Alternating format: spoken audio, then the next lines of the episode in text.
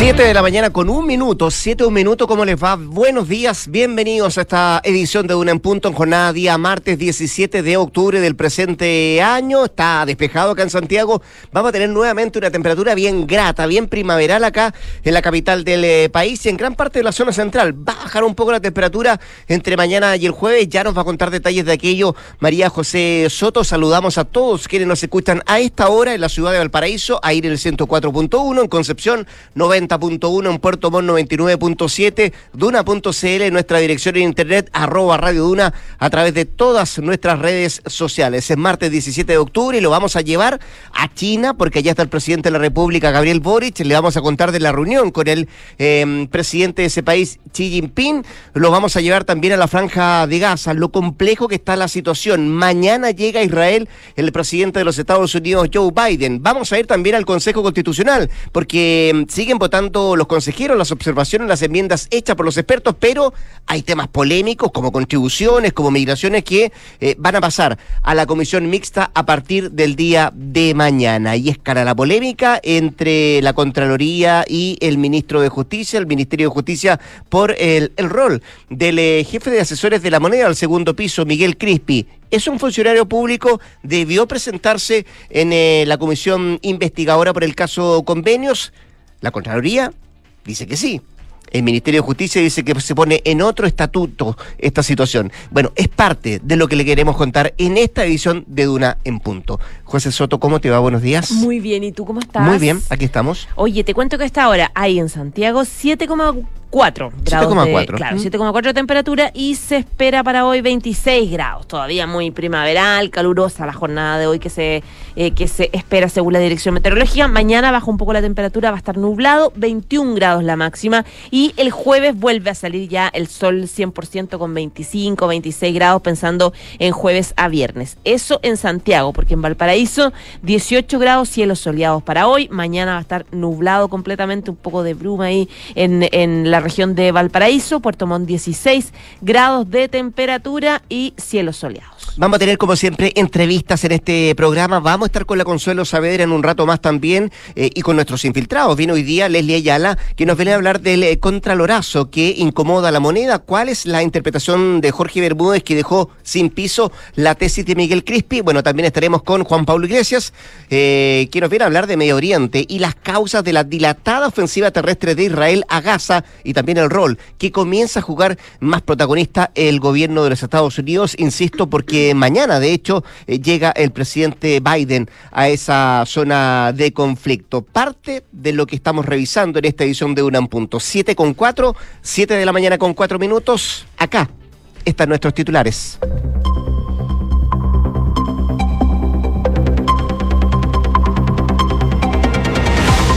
El presidente Gabriel Boric sostuvo una reunión bilateral con su par chino Xi Jinping en Beijing. Vamos a defender el principio de una sola China, dijo el mandatario. La instancia se llevó a cabo en el Gran Palacio del Pueblo, la capital del gigante asiático. Allí el mandatario valoró el espíritu de colaboración y crecimiento compartido entre ambos países. El Consejo Constitucional definió pasar a comisión mixta temas como la exención de contribuciones, la paridad de género y la expulsión de migrantes. Tras varias horas de trabajo, la instancia votó las cerca de 200 observaciones que realizó la comisión experta al texto emanado por los consejeros. El oficialismo sale en defensa del jefe de asesores Miguel Crispi luego de que la Contraloría le exigiera explicar por qué no asistirá a la comisión investigadora por el caso convenios en la Cámara de Diputados. La vocera Camila Vallejos afirmó desde China que aquí no hay nada que esconder y todas las respuestas a las inquietudes se han presentado transparentemente. El gobierno se comprometió a ingresar durante octubre un proyecto de ley para crear un mecanismo de estabilización en el precio de las cuentas de luz, normalizar las tarifas de distribución y viabilizar el proyecto de transición energética. Hamas publicó un video de una nieta de chileno secuestrado. Mia Shem, de 21 años, participaba en este festival de música cuando ocurrió el ataque del grupo islamista. Se trata de la primera prueba de vida de uno de los rehenes en Gaza. Y el presidente de Estados Unidos, Joe Biden, viajará a Israel mañana miércoles, informó el secretario de Estado, Anthony Blinken. El mandatario advirtió que se debe eliminar a Hamas, pero ocupar Gaza sería un gran error. Siete de la mañana, seis minutos. Juega Chile además y fecha completa de las clasificatorias con eh, Venezuela a las 6 eh, de la tarde. Vamos a hablar de eso, vamos a hablar de los temas internacionales. A propósito de lo que decía la José, este video son 199, el último balance que se ha entregado del el número de rehenes que estarían en manos del grupo islamista terrorista Hamas. Em, partamos por la política local. Hace una semana eh, la pregunta era si Miguel Crispi, el jefe de asesores del segundo piso de la moneda, era un funcionario público. Ahora la pregunta es si está obligado a comparecer al Congreso y en qué estatus jurídico quedan los funcionarios de la presidencia. Eh, pero no es lo único porque el tema escala a nivel de contraponerse, por ejemplo, posturas entre el Contralor General de la República y el Ministro de Justicia, Luis Cordero. Primero porque fue el Contralor quien afirmó que Crispi sí debe comparecer ante la comisión investigadora del eh, caso convenios, dado que ante la justificación que ha planteado el gobierno, que el militante RD no sería funcionario público, Contraloría estima que uno tiene que atender a la función más que a la denominación y que no es tan relevante la denominación de la forma contractual porque de ser así sería muy fácil eludir las formas de control. Fue lo que dijo ayer el Contralor Bermúdez cuando estuvo, eh, de hecho, eh, compareciendo en el Congreso. Cualquier persona en un Estado democrático que está en una posición de poder tiene el deber de rendir cuentas, fue lo que dijo el Contralor Bermúdez. Más tarde, el ministro de Justicia, Luis Cordero, al enterarse de las palabras del Contralor, decía de manera bien enfática que la presidencia tiene un estatus jurídico distinto. Eh, planteaba Cordero que la discusión de la situación de este caso en concreto es si la presidencia de la República y quienes prestan servicio en ella, por la naturaleza de los servicios que prestan, están obligados a comparecer a una comisión investigadora. De hecho, el ministro endosó a la Contraloría que lo que se dictamine no solo tendrá un efecto para el actual régimen de la asesoría presidencial, sino para cualquier presidencia que suscite en el futuro. Fue lo que dijo el ministro de Justicia. O sea, esto dejó de ser un asunto que afecta eh, o no a Miguel Crispi y por eso, dado que los diputados han requerido la intervención de la Contraloría, tengamos claro, decía el ministro, que el criterio que se defina constituye un precedente general y obligatorio que va a comprometer a administraciones futuras, fue lo que terminó diciendo el secretario de Estado. De todas maneras, Jorge Bermúdez dejó en claro un elemento fundamental y es que el principio rector es la rendición de cuentas. Por lo mismo, Crispi deberá explicar por qué técnicamente cree él que está libre de la fiscalización de una comisión especial investigadora en calidad de funcionario. Eso sí, el Contralor Bermúdez evitó zanjar si Miguel Crispi es o no un funcionario público, que fue la pregunta que se ha hecho hace un par de días, que tenía que tener respuesta. Y la pregunta en este punto sigue abierta como también, por cierto, sigue abierto el tema que involucra al jefe de asesores de la moneda, pero que, insisto, José, ahora ha escalado a un nivel donde se contraponen las posiciones y las definiciones que hace, por una parte, el Contralor General de la República y por otra, la respuesta que surgió ayer de la moneda en voz del propio ministro de Justicia, Luis Cordero. Siete de la mañana y nueve minutos. Escuchas, Duna en punto. Vamos con otro tema también que ayer fue noticia. El Consejo Constitucional estuvo votando por varias horas las cerca de 200 observaciones que hizo la comisión experta al texto emanado por los consejeros. En el proceso de votación, recordemos que cada observación tenía que cumplir con tres quintos de los consejeros para ser aprobada o dos tercios para ser rechazada. Y cuando la observación no alcanzaba algunos de esos dos quórum eh, necesarios, eh, se pasaba a comisión mixta o se definía pasar a comisión mixta, una instancia de de diálogo superior que iba a estar conformada o que va a estar conformada por seis expertos, seis consejeros, eh, propuesta por cada mesa. Y una de las normas que va a pasar a esta instancia de diálogo, que es la comisión mixta, es la norma que estipula que la ley asegurará el acceso igualitario eh, de eh, mujeres y hombres a los mandatos electorales, es decir, la paridad de género. Dice el texto, así como su participación en condiciones de igualdad en distintos ámbitos de la vida nacional. Otra observación que fue rechazada y enviada también a la comisión mixta es el inciso 17 del artículo 16 que considera la expulsión de inmigrantes que ingresen al país por pasos no habilitados, salvo en los casos de refugio o asilo expresamente contemplado.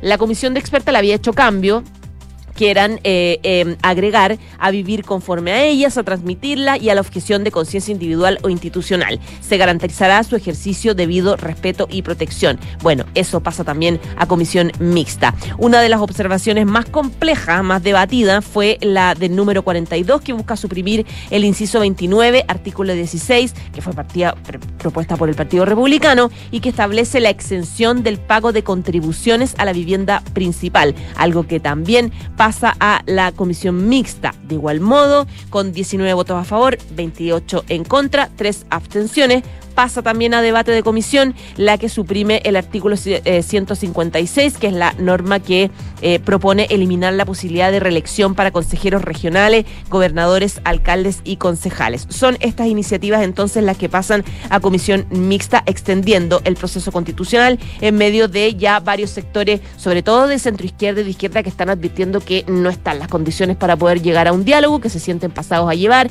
por ejemplo, no sé si em, leía... Eh, Rodrigo una declaración que hacía Bárbara Figueroa, ex embajadora en Argentina, ahora está de secretaria general del Partido Comunista, en una entrevista que ella decía que estamos frente a una constitución que no garantiza lo que era el debate eh, o, el espíritu del debate, por lo tanto hay varios ya, eh, también hubo un consejero que planteó su opción ya por el... por el rechazar la constitución, es decir, ya hay varios eh, sectores que, del centro izquierda que se están poniendo más pesimistas de cara a, cómo va avanzando el proceso de, negociación. Y va mostrando su postura también, eh, o adelantando su postura de lo que podría pasar de acá el próximo 17 de diciembre y algo que también los analistas han dicho.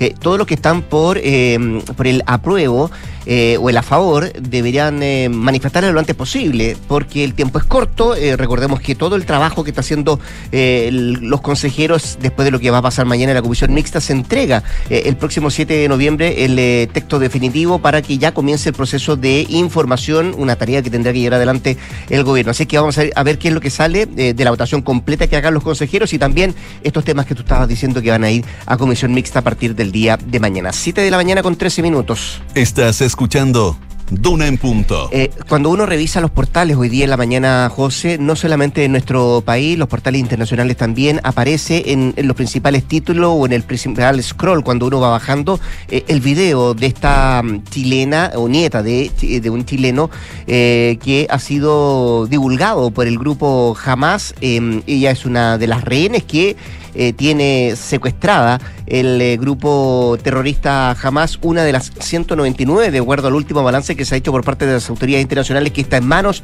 del grupo terrorista desde que esto comenzó eh, con ese ataque hace ya más de una semana una señal de vida, una luz de esperanza, dicen algunos, pero también un sentimiento de miedo y también de incertidumbre. Eh, podríamos decir, son las primeras impresiones o conclusiones o interpretaciones que se hacen de ver este video difundido por Hamas, donde se ve a esta nieta de este chileno detenido por el grupo islamista. Esta pieza audiovisual difundida ayer, donde aparece esta joven de 21 años siendo atendida, además luego de una herida no menor en su brazo derecho, muestra en su máximo esplendor lo que quizá muchas veces vimos en una serie o en una película pero que ahora es la vida real. Es lo que está pasando justamente en la franja de Gaza.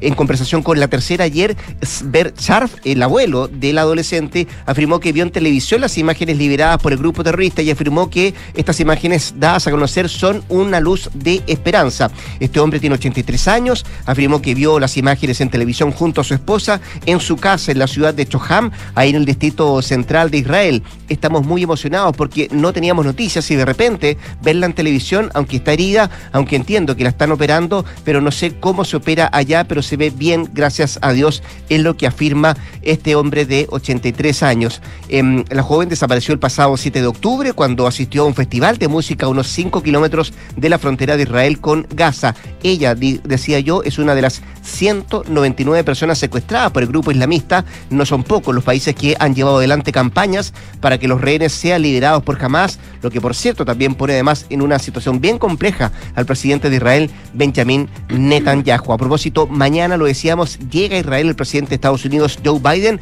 para reunirse con la máxima autoridad israelí para acordar, entre otras cosas, un plan que permita que la ayuda humanitaria de las naciones eh, donantes y las organizaciones multilaterales llegue a los civiles en Gaza, así como también la posibilidad de crear áreas para ayudar a mantener a los civiles fuera de peligro. Las informaciones que llegan de la zona dicen que la situación de los palestinos que están ahí en Gaza, que están tratando de escapar de esta situación es realmente eh, preocupante, inquietante. No hay luz en algunos lugares, no hay agua y la situación por momentos tiende a ser bien desesperante. Es lo que está pasando en, eh, en la franja de Gaza. Seguimos muy pendientes, por cierto, de lo que pasa en ese conflicto israelí con eh, Hamas. 7 de la mañana, 16 minutos. Estás en Duna en Punto.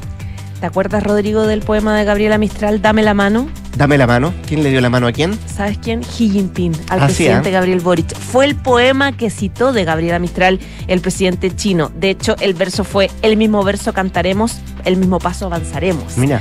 De esa forma empezó esta reunión ahí en el Gran Palacio del Pueblo, en esta visita oficial del presidente Boric y esta reunión con eh, Xi Jinping, donde recitó parte de este poema de eh, Gabriela Mistral. Esto fue a las nueve y media de la mañana, hora china, acá eran ya pasadas las 11 de la noche, que el presidente Gabriel Boric tu- tuvo esta, esta cita, esta reunión, donde... eh, Ambos mandatarios ingresaron al recinto, estrecharon sus manos, caminaron por esta alfombra roja puesta para la ocasión, que siempre está muy eh, en estas visitas oficiales, eh, siempre eh, incluye China, niños con banderitas, cantando, vítores con flores en sus manos, un poco en señal de, celebración de, la visita. De esta forma se concretó esta, esta reunión entre el presidente Gabriel Boric y Xi Jinping. En la oportunidad, Boric dijo que se va a defender los espacios multilaterales con el principio de una sola China, premisa que ha sido observada de manera irrestricta, decía, por nuestro país a lo largo de los 50 años de relaciones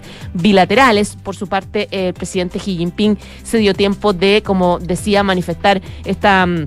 este poema y decir que las relaciones entre Chile y China son una de las mejores en la región de América Latina y el Caribe. Chile, dijo, es el pionero de la franja y ruta en esa región. Eh, China presta mucha importancia a las relaciones con Chile, agregó Xi Jinping. Esta es la segunda ocasión en la que Gabriel Boric se reúne con su par chino desde que asumió la moneda. De hecho, Boric lo invitó a China durante su administración. Él dijo que encantado iría y que ya ha estado cuatro veces en, en- en nuestro país. Estaban presentes parte de la estaban los ministros invitados, Camila Vallejo, Grau, Alberto Van Claveren, Juan Carlos Muñoz, Esteban Valenzuela, además de los senadores, Iván Moreira, Carlos Cariola, eh, este, Lagos Weber. Eduardo Frey estuvo invitado en todas las actividades, eh, sin embargo no solamente nos faltó, faltó a esa, sino que a varias otras, a pesar de que él era parte de la comitiva, se hablaba de que era bien importante su presencia porque él sabe muchísimo sobre el tema de Asia. Bueno, a pesar de eso, él se ha ausentado, la verdad, de, todas de todas las actividades. Eh, Gabriel Boric va a participar hoy, eh, tiene, o, o sea, ha estado participando en realidad durante, durante nuestra noche en una reunión también con el primer ministro de China, Li Qiang, y tiene también la participación en el banquete de bienvenida de las autoridades de alto nivel en el marco del foro de la franja y la ruta. En una comitiva que además tuvo que enfrentar eh, casos de COVID positivos. Cuatro personas de la comitiva, entre ellos el presidente de Coelco, director ejecutivo Coelco, Máximo Pacheco, que también dio, dio positivo. Recordemos que son 11 horas más las que tiene China, son las 6 de la tarde ya, Ya en el gigante asiático. Le queda todo el día de hoy al presidente todavía con algunas actividades, mañana también, y ya eh, prepararse para emprender el vuelo de regreso. Ayer lo decíamos, 36 horas de regreso, eh, seis escalas le esperan antes de llegar a Chile a esa comitiva. 7 con 19. Escuchas Duna en punto. Deja quedarme un rato más en el ámbito internacional y esto es preocupante porque se encendieron las alarmas en Bélgica tras un tiroteo que dejó dos ciudadanos suecos muertos en Bruselas tras el actuar de un hombre con un fusil automático en plena jornada de fútbol internacional. De madrugada la policía de ese país confirmó la muerte de este sospechoso del atentado tras una intensa persecución. Este hombre, un tunecino que había ingresado de manera ilegal, mató a dos ciudadanos suecos. Las autoridades investigan si se trató de un ataque terrorista. El ataque fue cometido con total cobardía. Este atacante eligió como objetivo a dos aficionados al fútbol suecos. Declaró así el primer ministro belga en rueda de prensa, añadiendo que una tercera persona también está eh, gravemente herida. En un video publicado en árabe en las redes sociales, un hombre que se identificó como el atacante dijo estar inspirado por el grupo extremista Estado Islámico, según lo que ha dicho la Fiscalía de Bélgica. Las autoridades de ese país elevaron la alerta terrorista en Bruselas al nivel 4, es decir, el más grave y el más alto, y al nivel 3 a nivel de todo el país, a propósito de este atacante que deja dos suecos muertos el día de ayer atacados con un fusil automático. 7 de la mañana, ya con 20 minutos. En Duna en punto le tomamos el pulso a la economía. Y hasta ahora revisamos los principales indicadores económicos. La unidad de fomento, la OF, se cotiza en 36.273,62 pesos. El dólar observado 942,80. El euro 994,62. Y el cobre 3,57 dólares la libra. Miremos la prensa económica que se hace cargo de lo que estaba diciendo recién la José Soto. Pulso destaca como principal titular dólar rosa los 950 pesos y piden que el central suspenda las compras de divisas. También destaca como otros títulos Pulso, lanzan subsidio por un millón de pesos al año para comprar viviendas nuevas hasta junio del 2024. Y el financiero que destaca hoy día, Fondo Estadounidense, delinea sus planes de expansión tras la segunda compra de una frutícola en Chile. Parte de los títulos económicos en esta jornada de martes.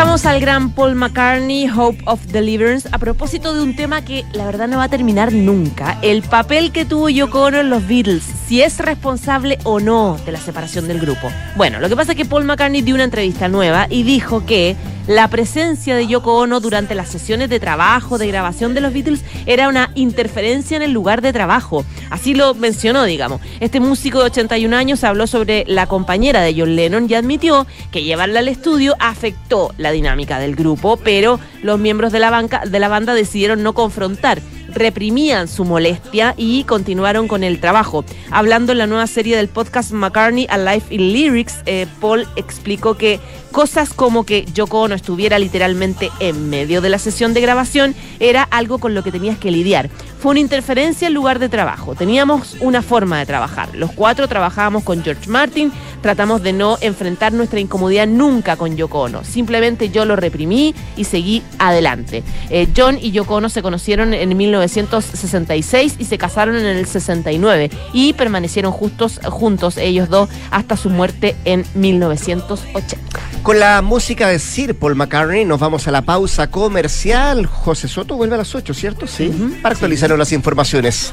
Eh, nos vamos a ir a una pausa, pero también aprovechamos de saludar a quienes hacen posible este programa. Conecta la gestión de tu empresa con Sapiens CRP y tu área de gestión de personas con Senda. Ambas soluciones de Defontana y su ecosistema de gestión empresarial. Integra todos los procesos de tu compañía en defontana.com y ya comenzó el evento digital más grande de la industria inmobiliaria del 16 al 22 de octubre. Entra a wikinmobiliario.cl y descubre las mejores oportunidades para comprar o invertir. No te pierdas wikinmobiliario.cl.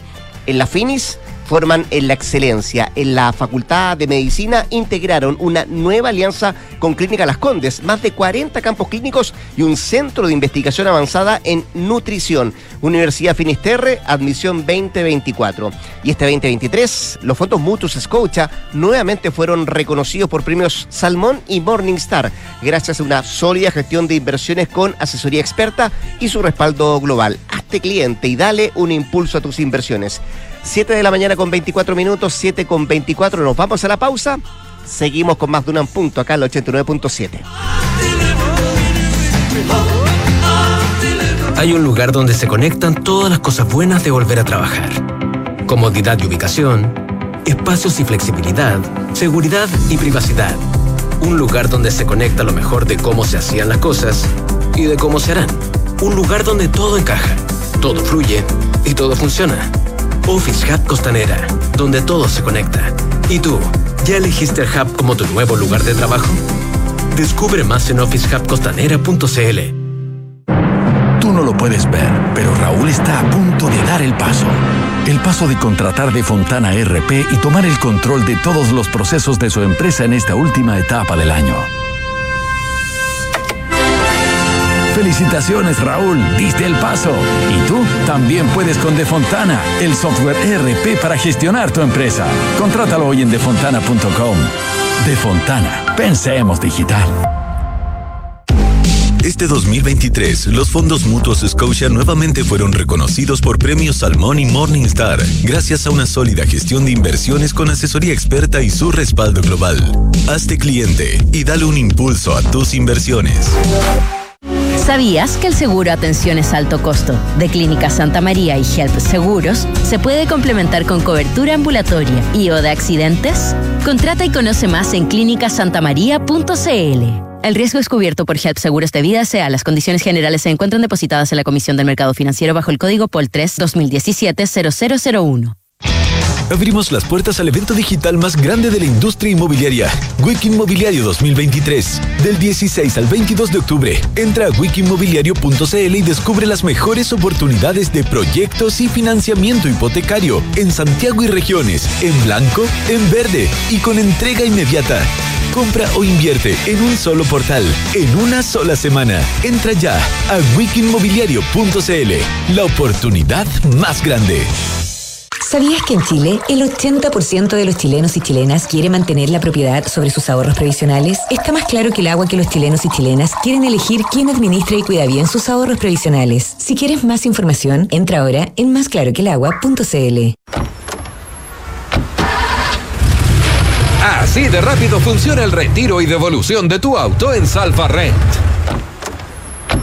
Olvídate de las esperas, realizando tu check-in y devolución online en pocos clics, ganando tiempo para hacer lo que más te gusta. Vive esta nueva experiencia ahorrándote filas y papeleos en toda la red de nuestras sucursales de Arica a Punta Arenas. Por esto y mucho más, somos el mejor rentacar de todo Chile. Salfarrent.cl Escuchas Duna en Punto con Rodrigo Álvarez.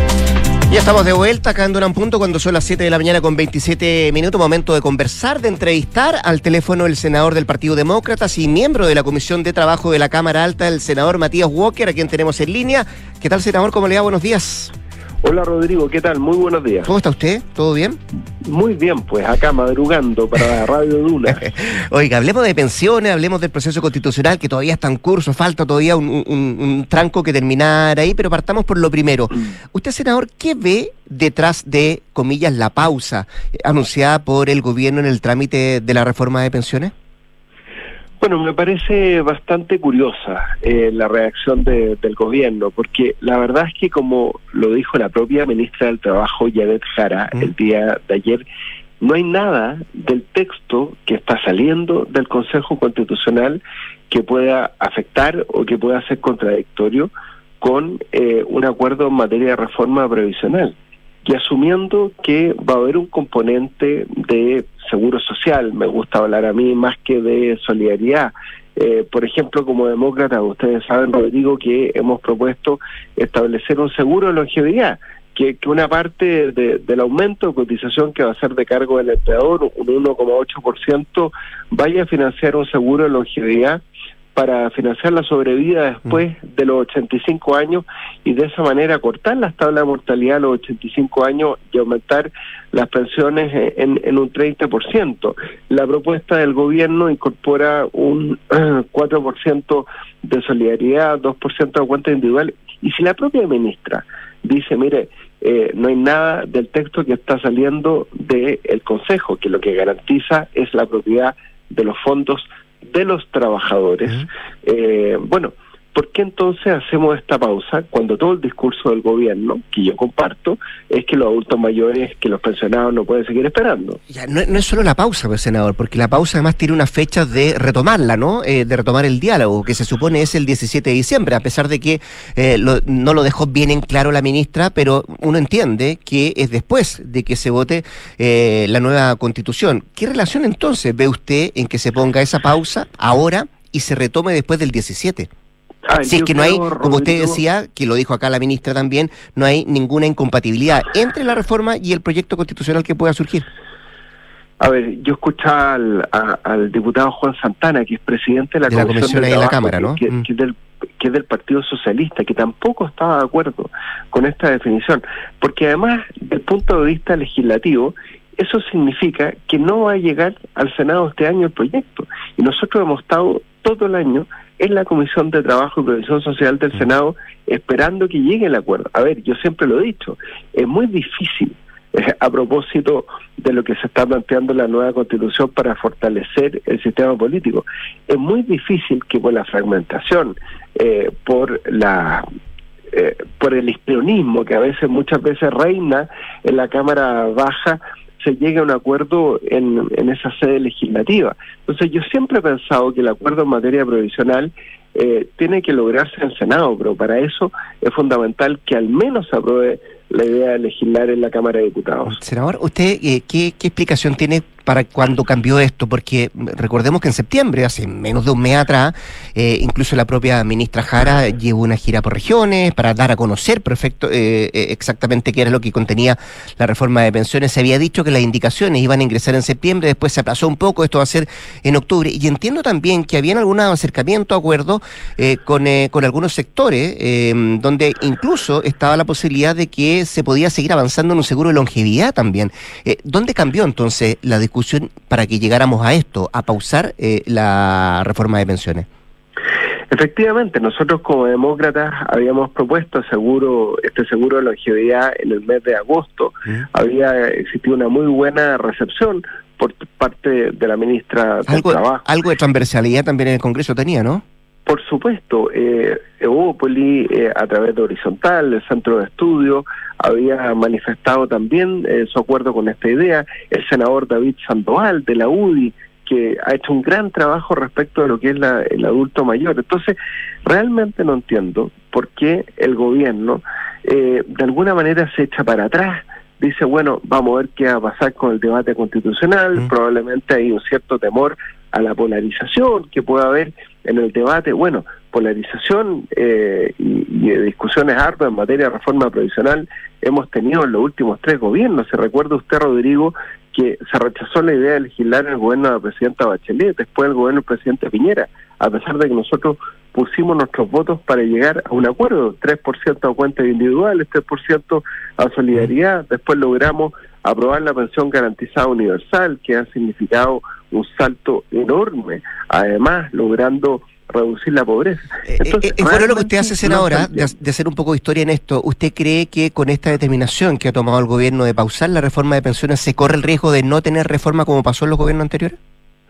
Efectivamente, porque, a ver, el gobierno tiene que tomar decisiones. Eh, yo veo que tenemos un gobierno que no toma decisiones, que de alguna manera tomó distancia de lo que ocurrió la semana pasada en eh, la comisión experta, no influyó sobre eh, los expertos de sus partidos para tratar de lograr eh, un acuerdo. Tenemos una situación económica muy compleja, no estamos creciendo, vamos a llegar a un desempleo de los dos dígitos, en mi región ya tenemos un desempleo de dos dígitos, un 11,3%, el desempleo más alto de Chile, con la inversión minera más baja del país, una región que tiene un potencial en materia minera enorme. Eh, las cifras de seguridad ciudadana siguen siendo preocupantes, sigue aumentando la sensación de temor. Entonces, yo creo que el gobierno tiene que tomar decisiones en materia previsional, en materia de crecimiento económico, en materia de seguridad ciudadana, y no está tomando decisiones. ¿Por qué? porque tiene dos coaliciones en una. Mm. Pero bueno, eh, para eso está el Congreso, ¿no? Y, los proyectos se tienen que votar y, por supuesto, construir acuerdos. Nosotros, como demócratas, estamos absolutamente disponibles a construir un gran acuerdo en materia previsional y por eso nuestra propuesta el seguro de longevidad. Eh, eh, ayer algunos parlamentarios de la UDI decían que el gobierno con esta determinación se está jugando por el en contra para el 17 de diciembre. ¿Usted piensa aquello? Puede ser que, mire, yo creo que finalmente el gobierno tiene que entender que tiene que gobernar para todos los chilenos mm. y no hablarle a su sector político o a sus barras bravas. Eh, porque finalmente, ¿qué es lo que vimos la semana pasada? Yo fui testigo, estuve dos semanas tratando de lograr acuerdos, me tocó ser presidente de la Comisión de Constitución, cuando se generó también este nuevo proceso constituyente, eh, me tocó ser presidente de la Comisión Bicameral que elaboró el reglamento del nuevo proceso constituyente con Sarco Lux y de Amarillo, hicimos muchas propuestas para mejorar eh, lo que dice relación con los derechos sociales, incluso asegurando un financiamiento solidario por parte del Estado en derechos sociales. ¿Y qué hizo eh, la izquierda? Eh, bueno, simplemente no se sumó a esas observaciones, votaron en contra, no quisieron mejorar el texto. Ayer escuchábamos ya algunas expertas y expertos que anunciaban su voto en contra y parece que bueno, el gobierno ya tomó una definición para el plebiscito de diciembre que ir por el voto en contra y se negó a ser parte de un acuerdo, se negó a liderar un acuerdo. Y eso es muy preocupante. ¿Le parece regala la apuesta? Me parece muy arriesgado por el país, porque Chile, Rodrigo, necesita estabilidad política, social y económica. Necesita despejar el tema constitucional, no cualquier acuerdo constitucional, obviamente un buen acuerdo constitucional. El gobierno pudo haber eh, intervenido eh, ante su experto, ante su mundo político para lograr un acuerdo mayor, simplemente no quisieron eh, participar, eh, tiraron la toalla. Eh, la presidenta Bachelet dijo Nicare hace un par de meses atrás, mire, no hay que tirar la toalla, yo soy rehén de la esperanza, pero parece que el gobierno y la izquierda tiró la toalla respecto al proceso constitucional ya hace mucho rato. Senador Matías Walker, ¿queda debilitada la ministra Janet Jara para seguir negociando la reforma de pensiones? Lo que pasa es que, a ver, yo espero que ella aclare hoy día. Eh, yo tuve la posibilidad de, conversar con ella ayer, efectivamente ella ve que hay un clima muy polarizado que puede afectar la discusión eh, provisional, pero yo creo que eh, es bueno que ella aclare por qué un Congreso que tiene 205 miembros, ¿no? 155 diputados y 50 senadores, a propósito que esa es una de las discusiones, no rebajar el número de parlamentarios, tiene que frenarse dos meses a la espera de la discusión constitucional cuando la propia ministra Janet Jara reconoce que no hay nada del texto que está saliendo del Consejo Constitucional que se contradiga con la reforma previsional que está proponiendo el propio gobierno. O sea, eso hasta el momento no se ha logrado entender. Eh, déjeme aprovechar, cambiarlo de tema también, senador. Usted habla del proceso constitucional. Ustedes en Demócrata siguen manteniendo que no se van a pronunciar sobre el texto hasta que salga la reacción definitiva. Efectivamente, Rodrigo, porque todavía queda apaño por contar. Eh, falta la comisión mixta y recordemos que si no hay acuerdo de tres quintos en la comisión mixta, esto vuelve a la comisión experta, que puede hacer una nueva propuesta. Y yo espero que en estas dos instancias eh, todavía exista una posibilidad para solucionar eh, temas que quedan pendientes. El tema del derecho a la vida quedó mal, objetivamente. Eh, pero también por culpa de la izquierda, porque la izquierda pudo mejorar el texto aprobando esta observación de los expertos de Chile Vamos, que establecía el derecho a la vida del que está por nacer, igual que en la constitución actual, que es compatible con la despenalización del aborto en tres causales, y no quisieron mm. mejorar el texto. Entonces también hay responsabilidad de la izquierda. Pero bueno, todavía quedan estas dos instancias para mejorar aquello. Yo creo que en materia de derechos sociales se puede eh, establecer también este financiamiento solidario del Estado que también fue votado contra por la izquierda inexplicablemente. Ayer hubo un avance tremendo, digamos las cosas positivas también, para no empezar la mañana tan negativo, Rodrigo. Se incorporó el Estado Social y Democrático de Derecho con la remoción de obstáculos, es decir, la, la obligación del Estado de remover obstáculos que impiden el ejercicio efectivo de los derechos sociales, con el principio de solidaridad, de responsabilidad fiscal, el reconocimiento progresivo de los derechos sociales. Eso es un tremendo avance respecto a la actual constitución. Y también hay que decirlo, eso es algo muy positivo. ¿Se inclina por el apruebo por ahora? Vamos a ver, vamos a esperar el texto final. Eh, yo creo que Chile Vamos, eh, republicanos todavía, pueden eh, pegarle una mano de pintura adicional al texto, mejorando. Oiga, senador, eh, me, me, quedan 10 segundos y me interesa saber su opinión respecto al caso Miguel Crispi. ¿Tiene la presidencia un estatus distinto? No, ¿No? quien invoca eh, una inmunidad especial para no comparecer eh, ante la Cámara de Diputados tiene que demostrarlo. Y eso es lo que le dijo el Contralor eh, al, al, gobierno. Eh, todos eh, los actos de gobierno son eh, objeto y sujeto de fiscalización por parte de la Cámara de Diputados, una comisión especial investigadora. Además, yo entiendo que esta investigación tiene que ver por eh, los actos eh, que tuvo conocimiento Miguel Crispi, no en tanto asesor de la presidencia de la República, o sea, no en tanto subdere, y por lo tanto no hay razón para que invoque una inmunidad especial. Y si la invoca, tiene que acreditar que, que, existe esa condición especial. Yo creo que el gobierno se enredó solo en este tema, era mucho más fácil que fuera, mm. que declarara lo que tenía que declarar, eh, y, y, no lo hizo, fue agrandando eh, el tema, llegando hasta la propia presidencia de la República. Creo que fue un tremendo error político el que cometió el gobierno. Senador Matías Walker, muchas gracias por contestar el teléfono, que esté muy bien. ¿eh? Muchas gracias, Rodrigo. Que tengan buen día. Adiós. 7 con 39 minutos, nos vamos rápidamente a la pausa. Di hola a trabajar en el lugar donde todo se conecta. Equipos, ideas, espacios, experiencias, cafés y nuevos caminos. Dile hola al Hub, Office Hub Costanera. Salfarren cree que detrás de cada volante hay algo mucho más valioso que un vehículo, ya que hay más de 20.000 historias de personas como tú que decidieron ir por aquello que los inspira. Salfarren, más de 20.000 historias en movimiento. Notco se portó a WOM Negocios, la marca que revolucionó la industria de los alimentos, se unió a la que cambió la de las Telco. Por tu negocio y disfruta el primer mes de plan gratis portando cuatro líneas o más. WOM Negocios, nadie te da más. Y porque tu tranquilidad y la de tu familia son lo más importante, ahora el seguro Atenciones Alto Costo de Clínica Santa María y Help Seguros se puede complementar con cobertura ambulatoria y o de accidentes. Conoce más en clínicasantamaría.cl. Nos vamos a la pausa y al regreso, Consuelo Saavedra y nuestros infiltrados, Leslie Ayala y Juan Paulo Iglesias, acá en Dunan Punto. Historia 18943. Daniel vive y trabaja en el campo para una empresa agropecuaria que, pensando en agilizar la próxima cosecha, acaba de arrendar unos tractores John Deere en Salfarrent. Ahora está ansioso por manejarlos. Ya tiene su jockey y guantes listos para estrenar.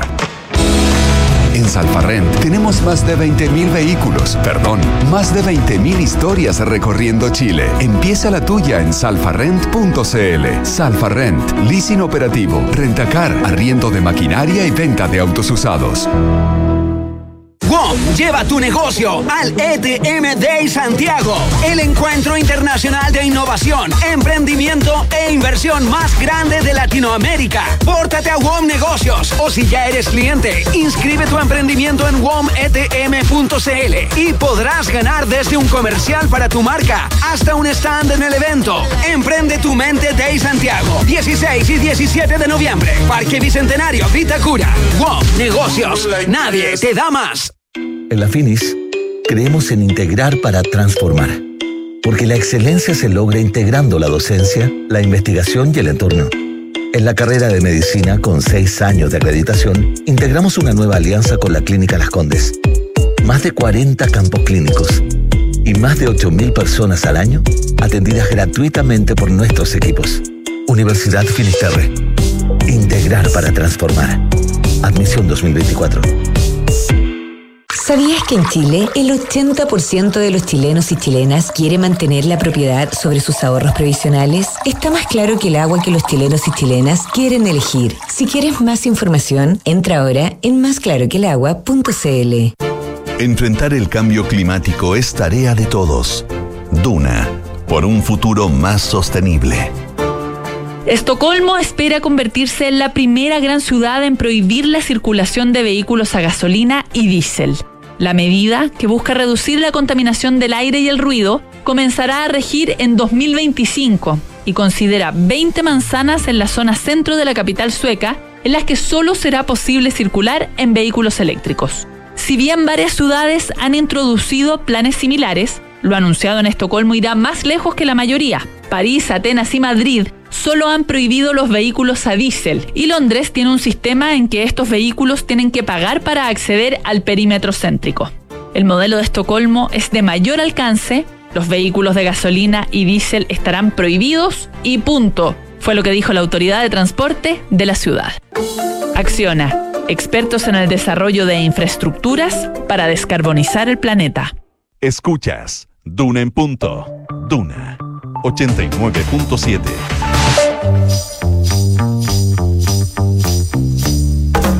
Son los infiltrados en Duna en punto.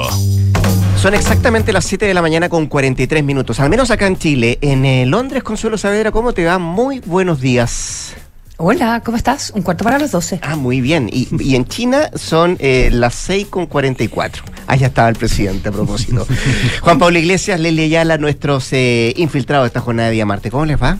Hola, muy buen día. Hola, hola, bien, muy bien. Eh, partamos por casa, Leslie, ¿te parece? Porque parece. después vamos a hablar de, de- de la franja de Gaza, del conflicto que enfrenta a Israel con Hamas, con Juan Pablo Iglesias. Pero por ahora, este no es un conflicto, pero parece que va escalando lo del Contralor con el Ministro de Justicia a propósito de la figura de el jefe asesor del segundo piso, Miguel Crispi. Exactamente.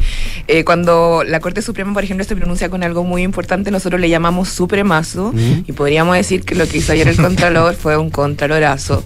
Eh, desde el punto de vista que se estaba esperando el pronunciamiento de Jorge Bermúdez respecto a este eh, tesis que ha levantado el gobierno, donde se refugiado a Miguel Crispi para no asistir a la comisión investigadora del caso convenio, señalando que él no tiene calidad de funcionario público y por ende no estaría obligado, como cualquier eh, funcionario o autoridad, en este caso ministro o subsecretario, a asistir a esta instancia. Recordemos que las comisiones investigadoras son justamente instancias fiscalizadoras de los diputados y también en, algunas ocasiones del Senado y es difícil poder resistirse a, eh, a asistir.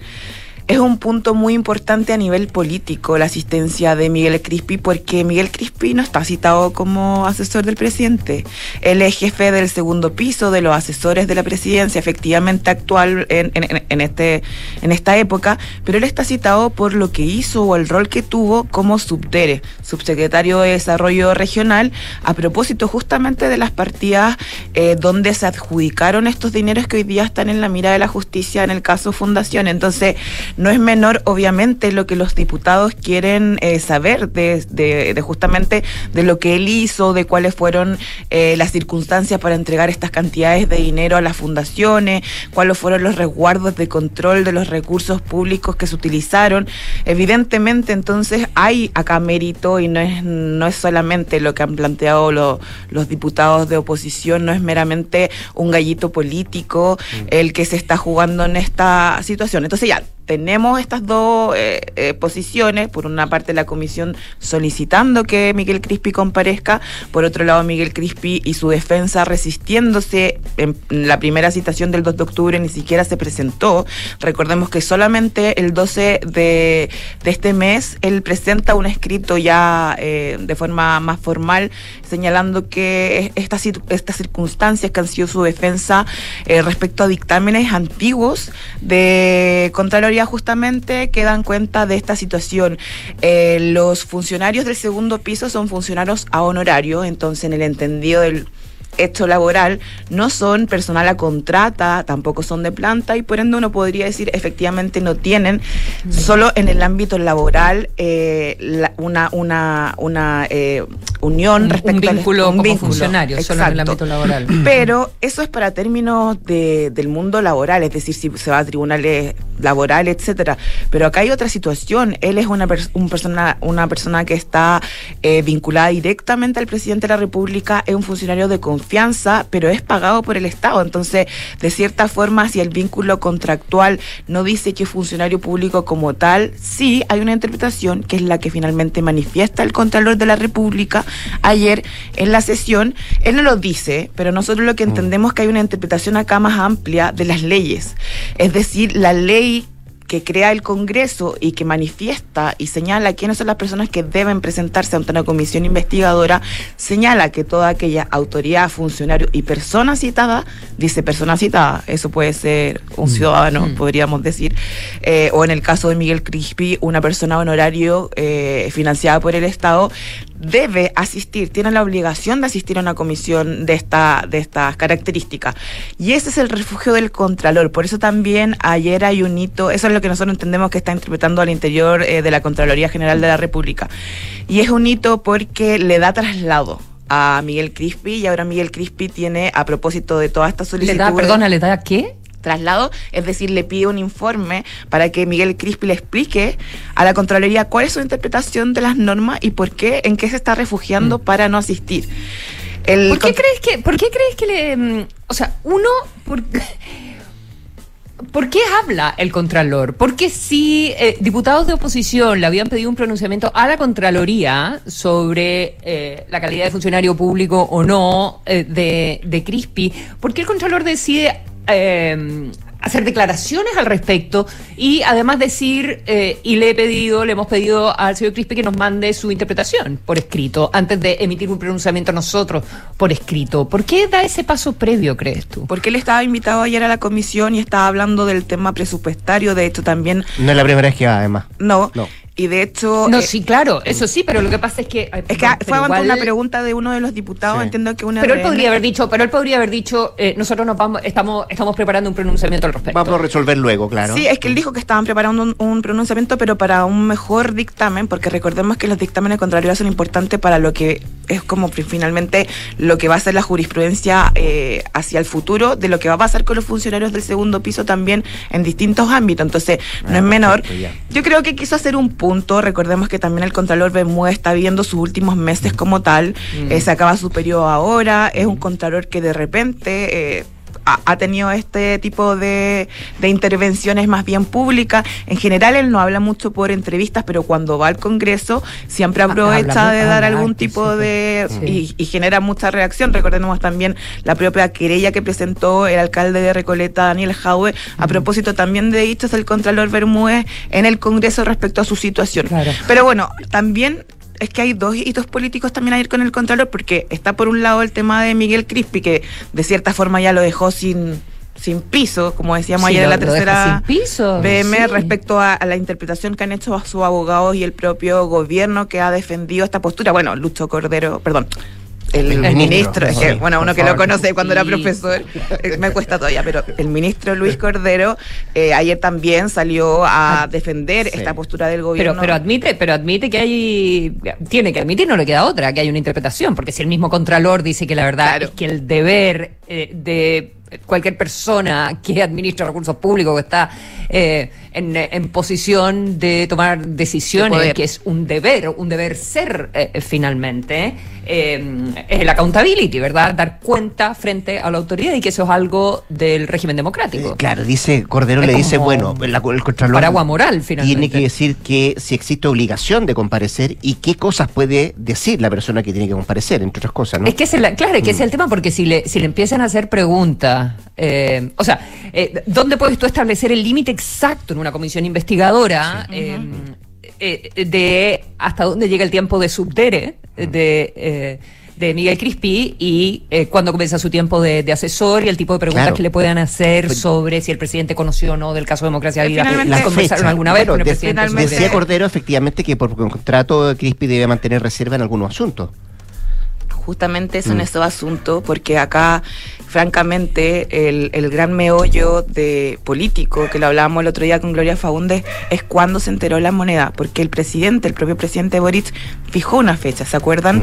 Creo que es como el 23 de junio, cuando sal- saca, se enteró por la prensa, él dice como cuando saca Timeline este reportaje eh, sobre la situación de democracia viva. Entonces, por eso yo creo, y en lo que nosotros entendemos en el Ministerio Público también, de por qué ha existido esa re- esta resistencia, porque el jefe de asesor evidentemente es alguien que además por su trayectoria RD podría haber tenido conocimiento previo a propósito de lo mismo que ha declarado, eh, ¿se acuerdan? Eh, el propio, eh, no me acuerdo cómo se llama, pero también dirigente de, democra perdón, de Re- Revolución Democrática respecto a que la propia Catalina Pérez tenía conocimiento de esta situación de los convenios mucho antes de lo que se supone que ella sabía. Entonces, claro, ahí está ya el, el gran eh, nudo que podría despejar esta comisión investigadora y por supuesto la comparecencia Miguel Crispi. Ahora, vamos a esperar, me imagino que también la moneda va a esperar. Eh, sin embargo, el dictamen del, contra, del Contralor y ahí vamos a ver eh, finalmente si eh, se cede o se mantiene, porque un dictamen. Ante los argumentos que presente claro. Miguel Crispi. Exactamente. Y seguramente va a sentar un precedente de aquí para adelante. Para todos los próximos segundos pisos. Así es. Eh, vamos a un tema más duro también, eh, Juan Pablo Iglesias, eh, lo que está pasando en la Franja de Gaza, que a medida que pasan los minutos se van conociendo más cosas. Llega Biden mañana a juntarse con, con Netanyahu y la ofensiva terrestre todavía en compás de espera. Así es, la ofensiva ha, demorado, eh, factores distintos eh, eh, explicarían eso, eh, de partida temas climáticos, decía Israel ayer, pero también el tema de eh, un poco lo que dices tú, la intensa agenda que ha tenido los representantes de Estados Unidos en la zona. Blinken. Blinken lleva varios días, ha recorrido seis países, se ha movido de un lado para otro buscando alguna salida, sobre todo en el tema humanitario en, en- en Gaza. y a eso se suma ahora lo que tú decías del viaje sorpresivo, digamos, de- de- al anuncio del viaje sorpresivo de, de Biden a la zona para mañana, donde va a estar no solo en Israel, sino que también se va a reunir con el rey de Jordania y con el presidente de Egipto, eh, en un intento, eh, como decía, de buscar una por un lado, una solución humanitaria a lo que está pasando en Gaza y por otra, ver lo que, lo que viene eh, en la eventualidad de que finalmente eh, eh, Israel efectivamente inicie su ofensiva terrestre y la gran pregunta es qué va a pasar después si es que finalmente concreta su amenaza de terminar con Hamas, porque hay que recordar que en la franja de Gaza jamás, jamás administra la franja de Gaza, jamás gobierna la franja de Gaza, por lo tanto, la eliminación de Hamas implica eliminar a toda la plana de gobierno y que, se hace cargo administrativamente de la franja de Gaza, por lo tanto se necesita saber quién se va a hacer cargo después si es que finalmente eh, el objetivo de Israel se cumple. Eh, y esa es una, es una eh, gran pregunta y es a lo que también Biden ha advertido a Israel, no se queden ahí después, eh, tienen que retirarse. Eh, el tema es que eh, tampoco pueden dejar un territorio sin algún tipo de, control y administración, hay que ver si, la Autoridad Nacional Palestina se hace cargo, llegar en esa situación también es complejo, recordemos que jamás, más allá de todo, está ahí después de, todo lo que pasó tras el retiro de Israel, las elecciones en 2005, las elecciones de 2006, donde jamás ganó ahí, hubo una, una tensa confrontación con, con eh, la autoridad palestina, con eh, Al-Fatah, eh, y finalmente jamás se quedó a cargo de esa zona después de, de, una tensión y un enfrentamiento con la otra parte, digamos, del, del, mundo palestino político en, la zona, y hoy día está a cargo.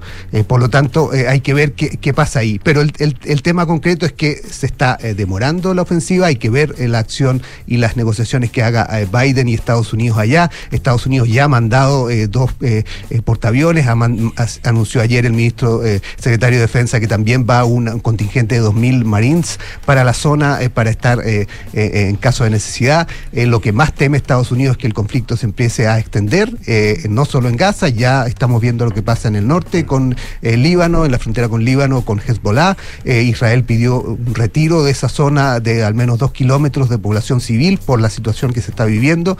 ya ha habido enfrentamientos, muertos, recordemos que incluso un, camarógrafo de Reuters murió en estos días en, la mm. zona eh, de Líbano, del sur de Líbano. periodistas muertos, entiendo en todo el conflicto. Ya, no sé, no sé la, eh, cifra exacta, pero eh, el, primero fue mm. el caso de este eh, en Líbano que fue que murió en medio de este enfrentamiento entre, entre Israel y Hezbollah.